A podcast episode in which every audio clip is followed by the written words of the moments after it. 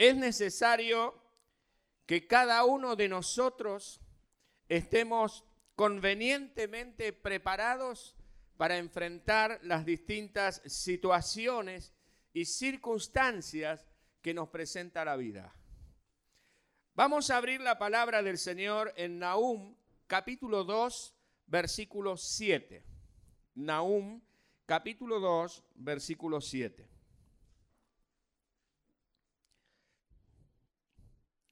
Nahum 2, 7. Al que lo encuentra,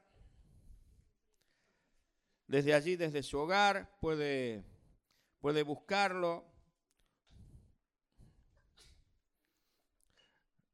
¿Qué dije? 2.7. ¿Por qué dije 2.7? Es 2.1, perdón. Nahum 2.1. Me parecía que no era.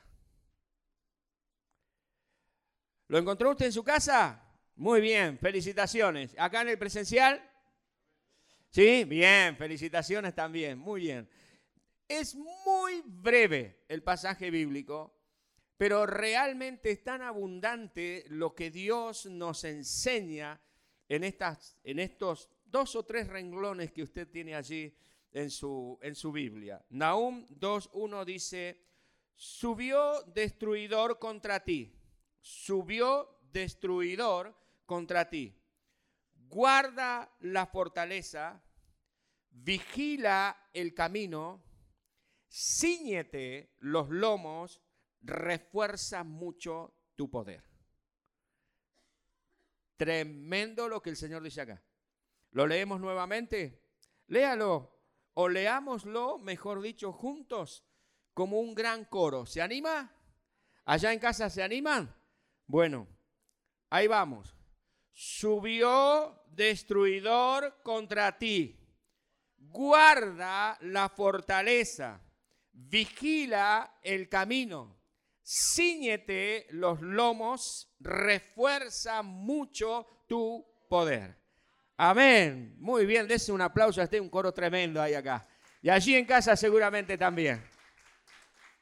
Oramos al Señor Padre, gracias Gracias por esta palabra, gracias por este tiempo, gracias Señor, oh Dios, porque estamos en tiempo de milagros, en tiempo de bendición. Señor, que tu maravilla, oh Dios, tu maravillosa presencia está sobre tu pueblo, sobre tus hijos, sobre aquellos que te aman y sobre quienes aún no te aman, Señor, está allí tu presencia atrayéndoles hacia ti de una o de otra manera. Padre, te bendecimos, te exaltamos, te damos gracias. Ahora, Señor, te pedimos que tú nos estés ayudando, que tú nos estés, Señor, dando sabiduría, inteligencia, Señor, discernimiento, oh Dios, para recibir tu palabra.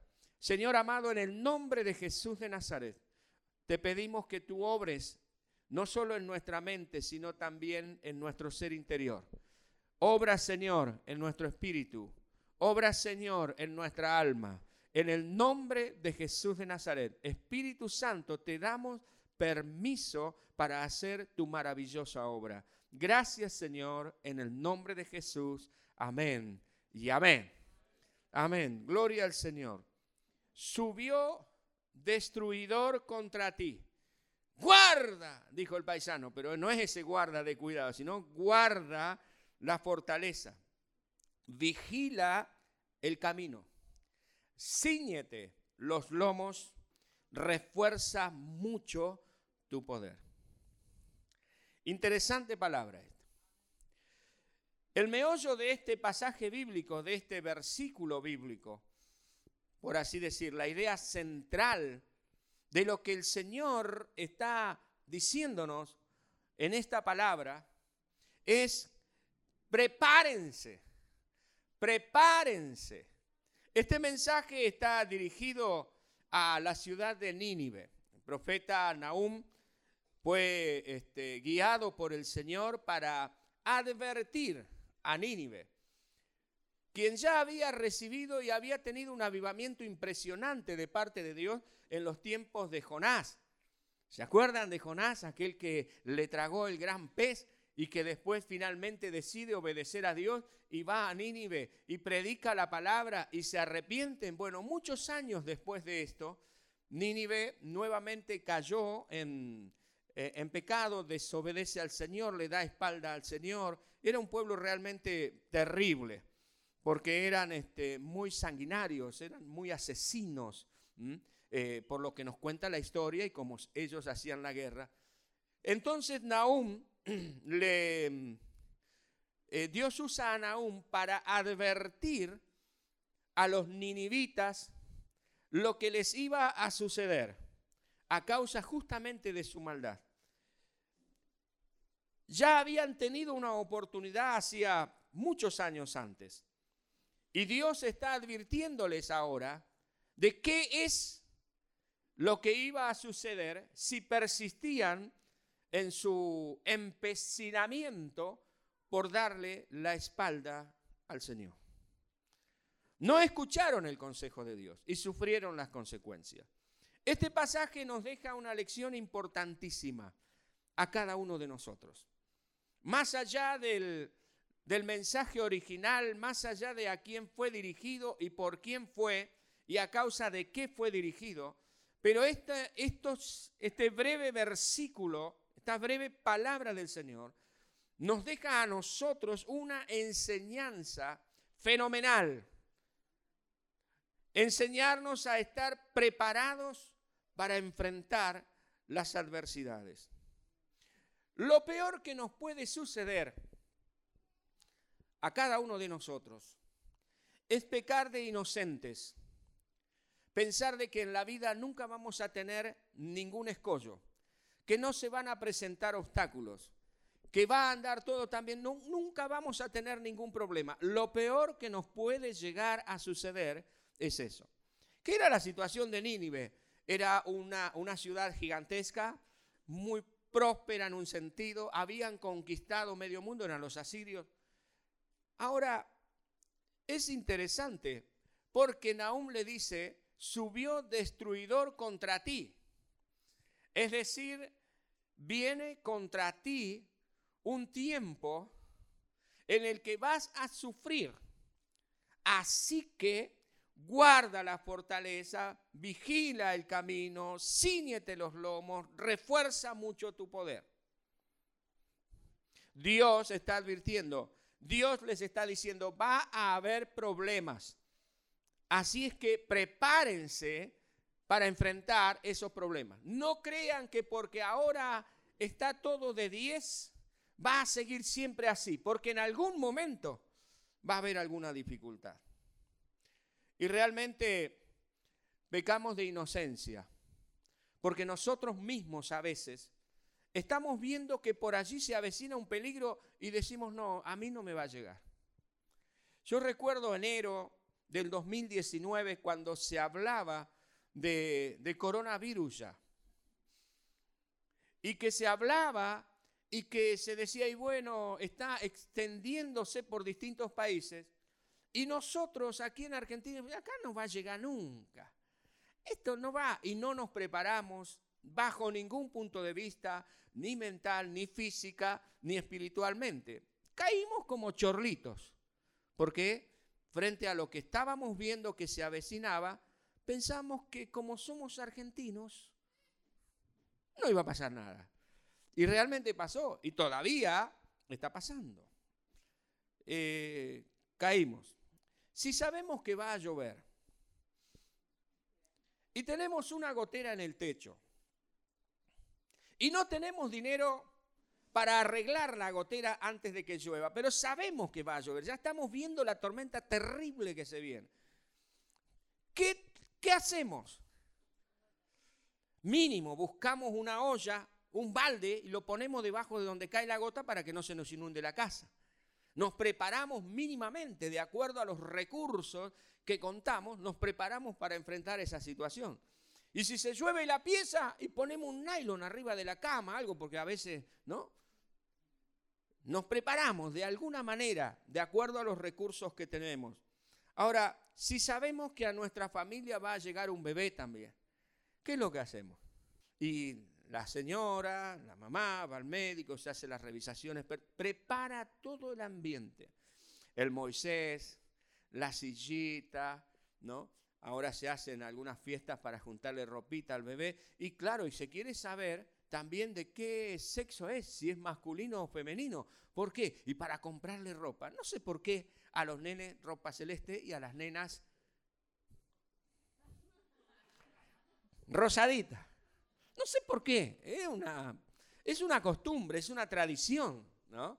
De que, de que se ha hecho. Pero bueno, es así, nos gusta, somos felices haciéndolo. Entonces, bueno, si es bebé, esto quiere decir que nos preparamos. Cuando sabemos que va a suceder algo, lo, lo obvio es que nos vayamos preparando. Mateo 24, 43, casi, casi capicúa.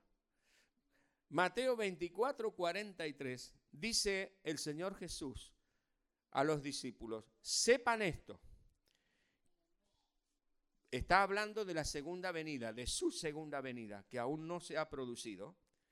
Está hablándole a los discípulos y enseñándoles y les está diciendo, sepan esto, que si el padre de familia supiese a qué hora el ladrón habría de venir, se acuesta a dormir igual, deja todas las puertas abiertas, ¿qué hay? No, ¿qué dice? Velaría, es decir, vigilaría, estaría atento y no dejaría minar su casa, es decir, que entren a la casa. ¿No? Están preparados. Si vos sabés, si sabés a qué hora, claro, normalmente cuando se comete este tipo de fechorías en una familia, en un domicilio, la gente no sabe que va a venir el ladrón, ni siquiera sabe a qué hora va a venir. Entonces como que ahí, pero el Señor Jesús dice, si supiese, se prepararía para recibir esta contingente. Ahora, es es de necios no prepararnos para enfrentar las circunstancias de la vida. Y es infantil pensar, asumir, de que porque somos nosotros no nos va a suceder nada. ¿Mm? En todo ámbito, digo. Ahora, ¿cómo, ¿cómo prepararnos? ¿Cómo prepararnos? Porque, claro, este, este pasaje bíblico disparó en mí el hecho de decir, a ver, ¿qué es lo que, qué es lo que está diciendo y por qué me impacta de esta manera esta palabra? ¿Cómo prepararnos? Y aquí es donde Nahum le da a los ninivitas y a nosotros, Dios por medio de Nahum, nos da pasos muy prácticos a fin de que estemos preparados por cualquier contingencia que pudiese haber. Y esto es interesante, porque el Señor Jesús nunca dijo que no íbamos a tener problemas. Al contrario, el Señor Jesús dijo, en el mundo tendréis aflicción. El Señor mismo nos lo dijo. Así que es como que tendremos que esperar. En primer lugar, ¿cómo prepararnos? Es guardando la fortaleza. El Señor dice allí en Nahum, el destruidor ha venido contra ti. Guarda el baluarte o la fortaleza. Es lo primero que se nos dice. El baluarte o el bastión es una esquina de los muros de las ciudades antiguas. Un muro por derecha, un muro por izquierda. En la esquina había como una especie de torreta más elevada que el muro y desde allí, desde allí se guerreaba contra el enemigo. Estaba más alto, tenían una mejor visión entonces lo que dice allí el Señor está diciendo, guarda el baluarte, es el bastión, el lugar eh, fortificado. Estate atento. No guarda de guarda en el bolsillo. No, es de estar atentos. Es el punto fuerte de defensa contra el ataque o el asalto de las tropas enemigas. Un baluarte. Ahora fíjense que lo que está diciendo el profeta es, estate atento, guarda el baluarte.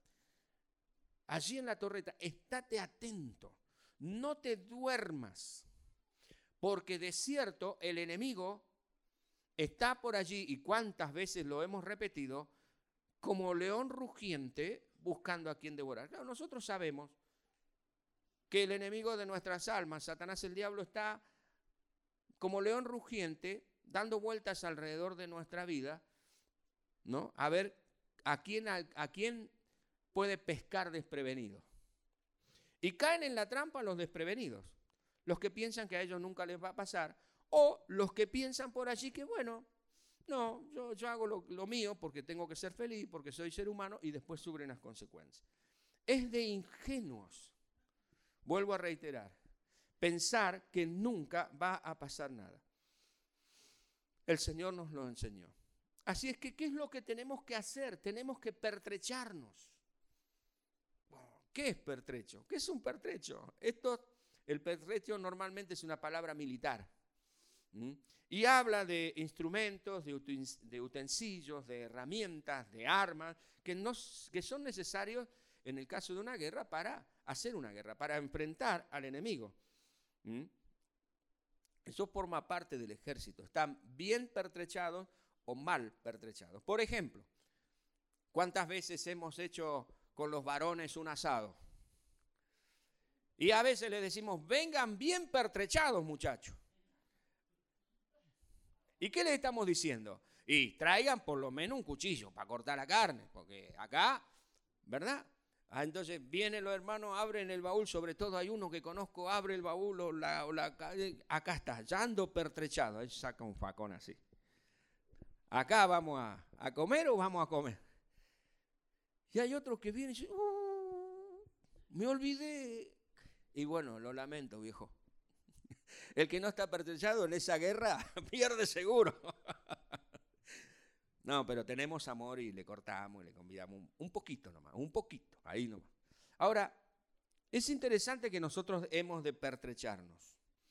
Tenemos que estar atentos sobre la fortaleza. Tenemos que estar vigilantes. En segundo lugar, y esto nos lleva justamente a esto segundo, en primer lugar, estar atentos en la torreta, pertrecharnos con todo. Por supuesto, en nuestra vida. ¿Cómo te vas a pertrechar tú o vos para el matrimonio, por ejemplo? Y algunos dirán, no, pero pastor, el matrimonio no es un problema. Sí, pero es una circunstancia de la vida que uno tiene que pertrecharse, tiene que armarse. Si te querés casar, ¿qué es lo que tenés que tener? A veces los chicos, las chicas hoy no piensan en eso. Se gustan, se casan y después, ¿y ahora qué hacemos? Y no sabemos, qué sé yo, no tenemos casa, no tenemos trabajo, no tenemos esto, no tenemos lo otro, y ya estamos metidos en el baile y bueno, salimos a pedigüeñar. Y no es la manera. Entonces, a ver, ¿te querés casar? Bueno, estudiar primero es una manera de pertrecharse, de armarse para lo que se viene, de guardar la fortaleza. No, no, yo antes de casarme quiero ser ingeniero. Muy bien, te vas a pertrechar bien porque vas a tener trabajo, porque vas a poder tener tu casa, porque vas a poder tener tus comodidades. Es pertrecharse, es prepararse para lo que viene. Y nosotros no tenemos que tener miedo a lo que viene.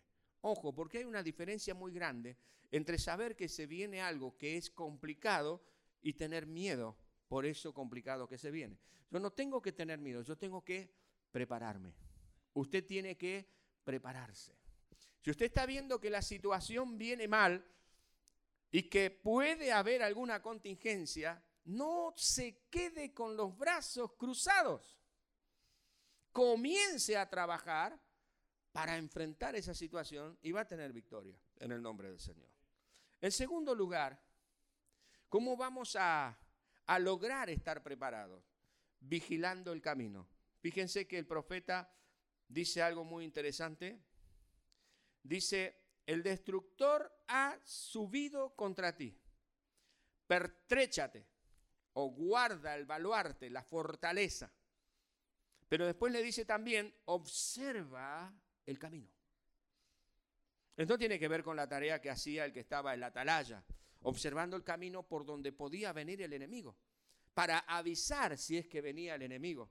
Esto nos habla de una actitud de permanente vigilia, por así decir.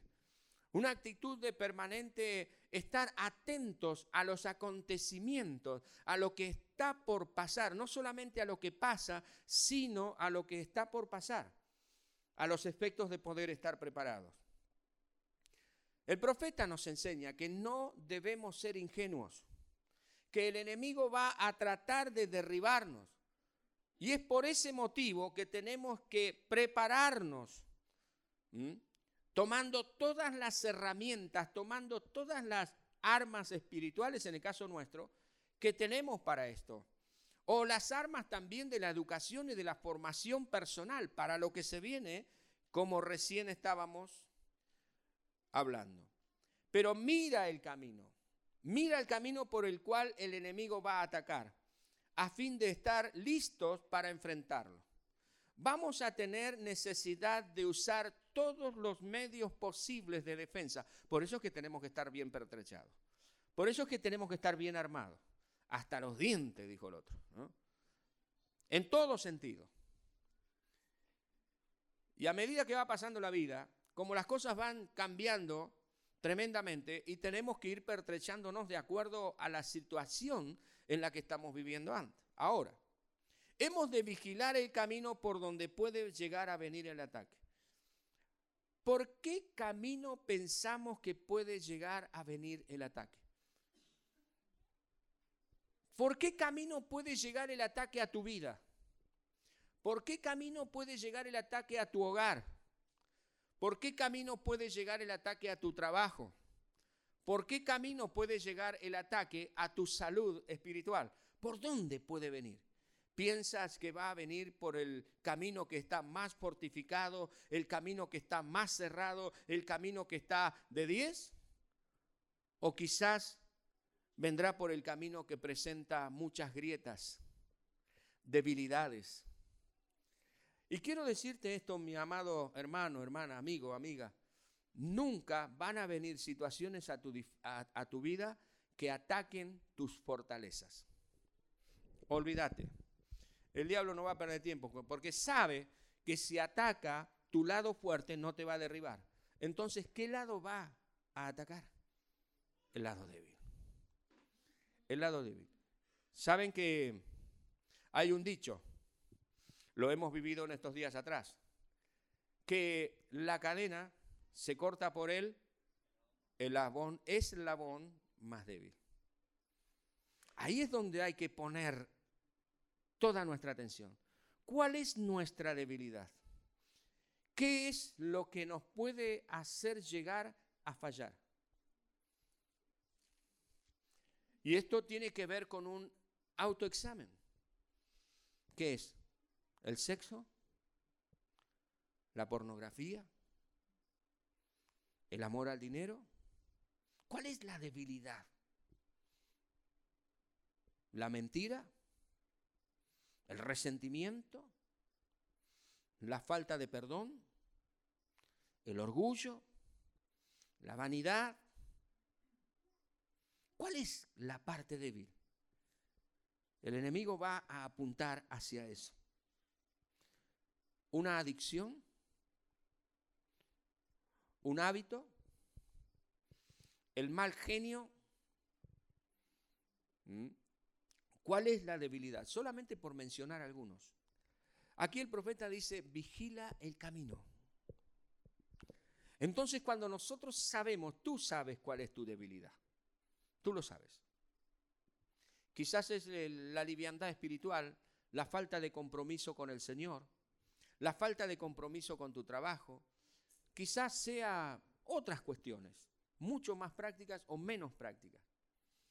Los celos en el matrimonio, la falta de perdón entre cónyuges, en fin, puede haber tantos, pero usted sabe cuál es su debilidad o sus debilidades, como yo sé cuáles son las mías. Entonces allí es donde tenemos que prestar atención, sin descuidar las otras, por supuesto. Fortalecer o renovar la fortaleza de nuestras fortalezas, valga la redundancia, pero por el otro lado también, mirar muy bien por nuestras debilidades para que se conviertan en fortalezas. Trabajar sobre ellas para que se conviertan en fortalezas. Para que el enemigo no pueda entrar por allí. ¿Recuerdan? Hay un pasaje de la escritura que dice que el escudo de la fe apaga todos los dardos de fuego del enemigo, el diablo. Pero hay que tenerlo ese escudo de la fe. Y hay que ver que ese escudo no es como el del Capitán América, es mejor que el del Capitán América. Que ese escudo tenga, ¿eh? tenga toda, toda, todo, todo su frente muy bien blindado para que los dardos queden allí y que no pasen. Por eso hay que vigilar siempre. Y vamos a ir más adelante. También lo que le dice el profeta al pueblo es, guarda la fortaleza, vigila el camino, ciñete los lomos. Y esto está en tercer lugar. Esto quiere decir que hay que fortificar nuestros lomos. Los lomos son el asiento de la fuerza. Y ceñírselos, ceñirnos los lomos, es prepararnos para hacer una labor, para hacer un trabajo, para ir a la guerra, en fin. Tiene que ver con estar listos y preparados. Tiene que ver con poner manos a la obra, estar preparados para el trabajo arduo. Ceñirse los lomos es sacarse las pantuflas, el pijama y ponerse la ropa de trabajo.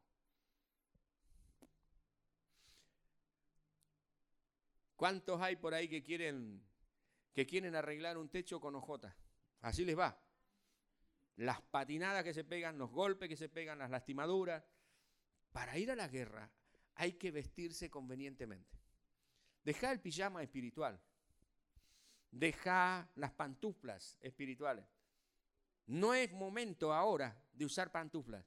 No es momento ahora de andar con el pijama. Es el momento de vestirnos toda la armadura de Dios para poder resistir, dice el apóstol, en el día malo. Es necesario ceñirnos. Miren, con respecto a esto hay una historia de nuestro pasado reciente. Pasado reciente es del siglo pasado. Claro. ¿Mm? Aunque no lo hayamos vivido, pero sí son historias de nuestro pasado reciente.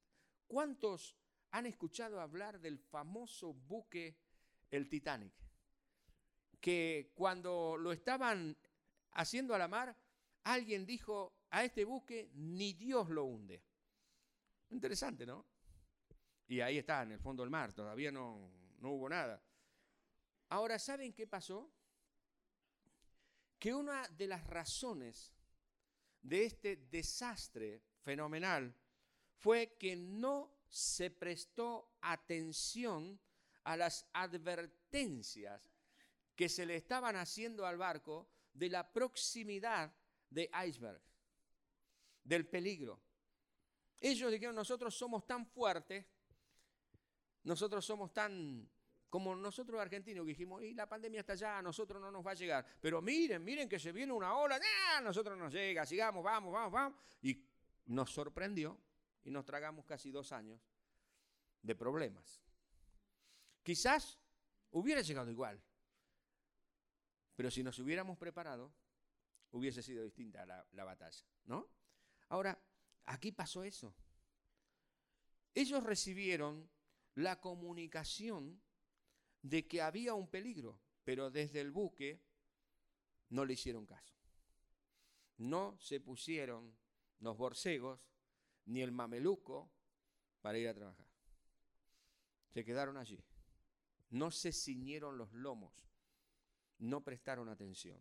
Dios también a nosotros nos advierte acerca de las consecuencias, de las consecuencias que pueden tener ciertas decisiones que debemos tomar en la vida. Dios nos advierte sobre muchas veces sobre lo que se está por venir. Lo sentimos en nuestro corazón, lo sentimos en nuestra vida. Y no nos preparamos. Yo creo que este es un llamado del Señor a la iglesia, es un llamado del Señor a cada uno de nosotros a prepararnos, a prestar atención el camino.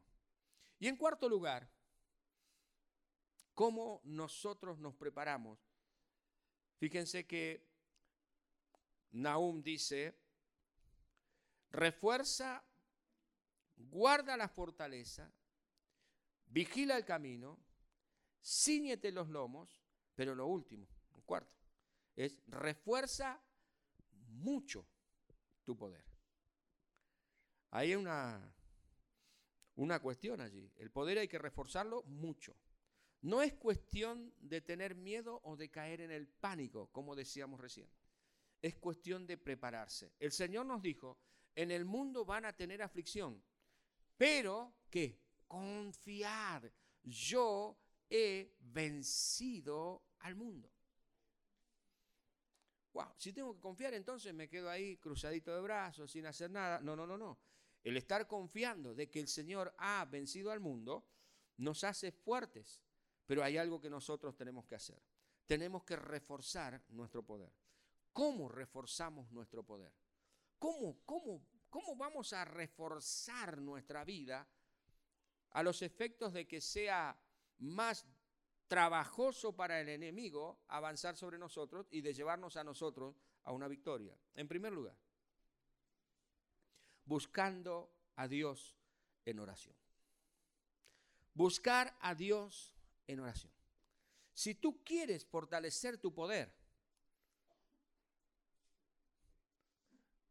la facultad no te va a fortalecer en tu poder para vencer las circunstancias adversas de la vida.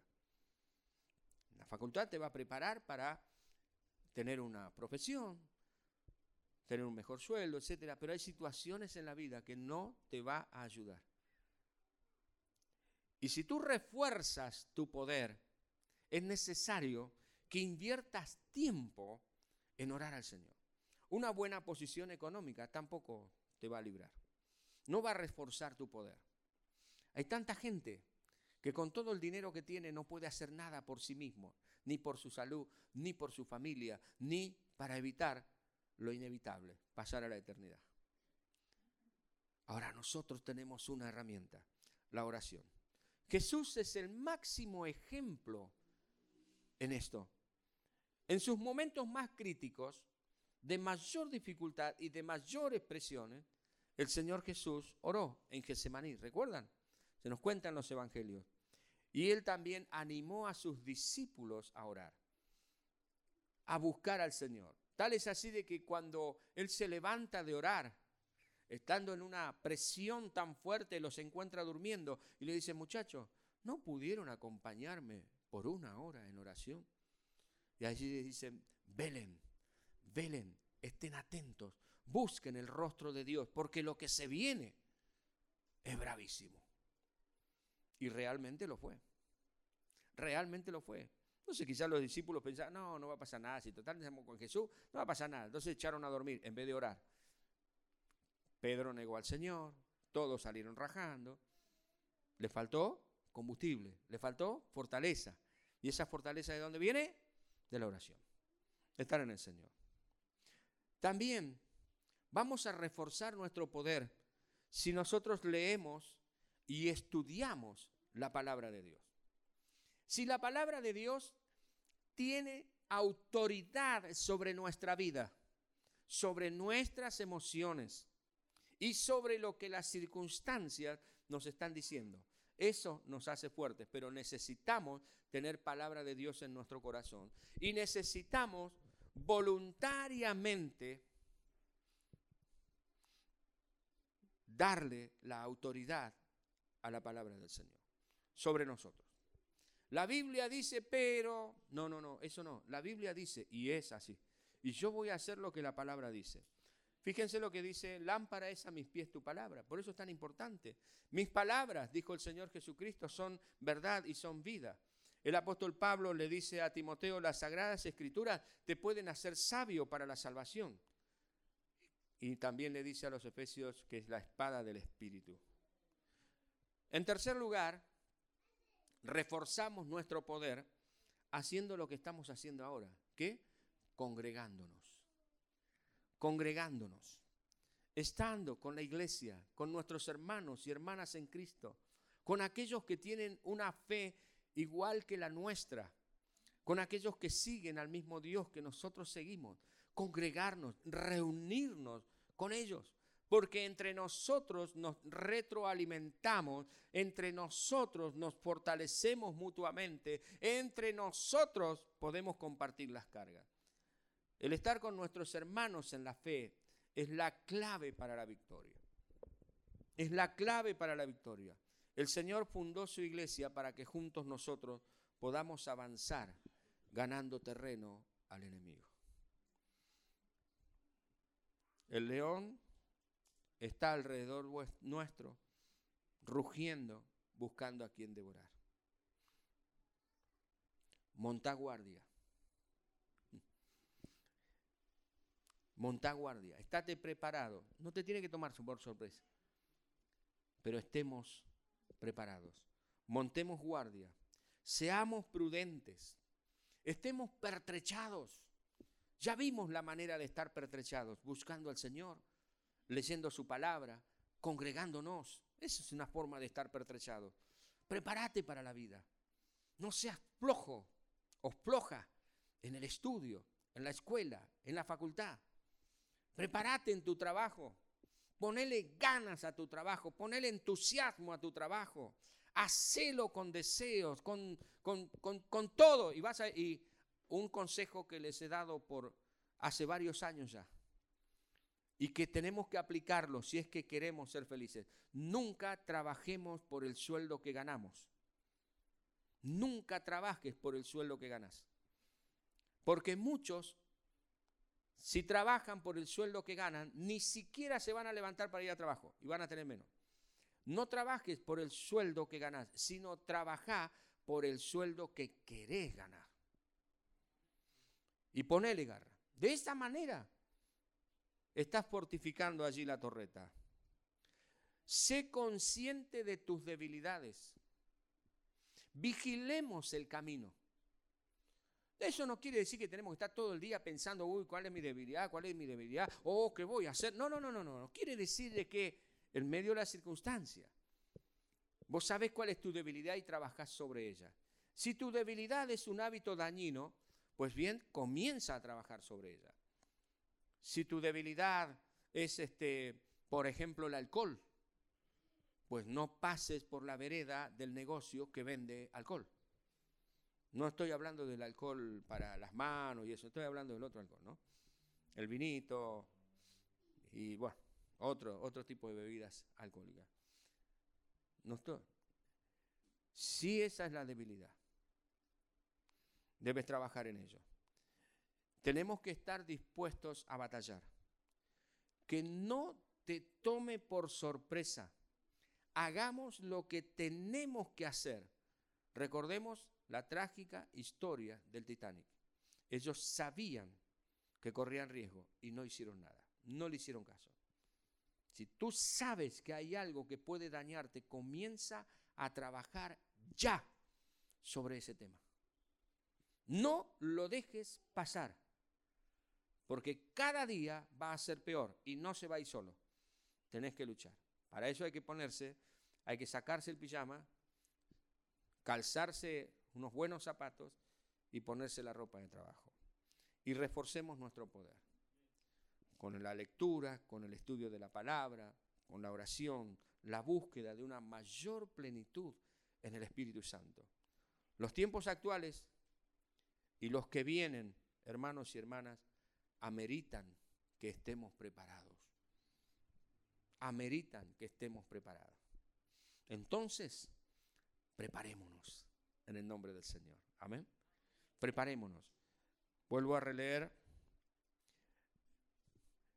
en alguna otra versión lo que Naum dice, y con esto terminamos. Una versión, la nueva traducción viviente del año 2009, dice, Nínive, tu enemigo viene para aplastarte. A las murallas. Vigila el camino. Prepara tu defensa. Reúne a tus fuerzas armadas. Interesante esta traducción. Está muy buena. La traducción en lenguaje actual dice, prepárate, a Siria, los ninivitas. Tu destructor ya va en camino. Reúne tu ejército, pon guardias en tus murallas, vigila el camino y prepara tus armas. Estemos listos, siempre listos, como un buen explorador. Pero es la palabra del Señor para nuestro tiempo. Tenemos que estar preparados para lo que se viene. Usted sabe que el Señor Jesús viene pronto, en su segunda venida. Pues bien, prepárese, siendo fiel al Señor y demás. Usted seguramente es consciente de cuál es la situación a nivel país, a nivel mundo. Prepárese, preparémonos. Con las posibilidades que tenemos, preparémonos en el nombre del Señor.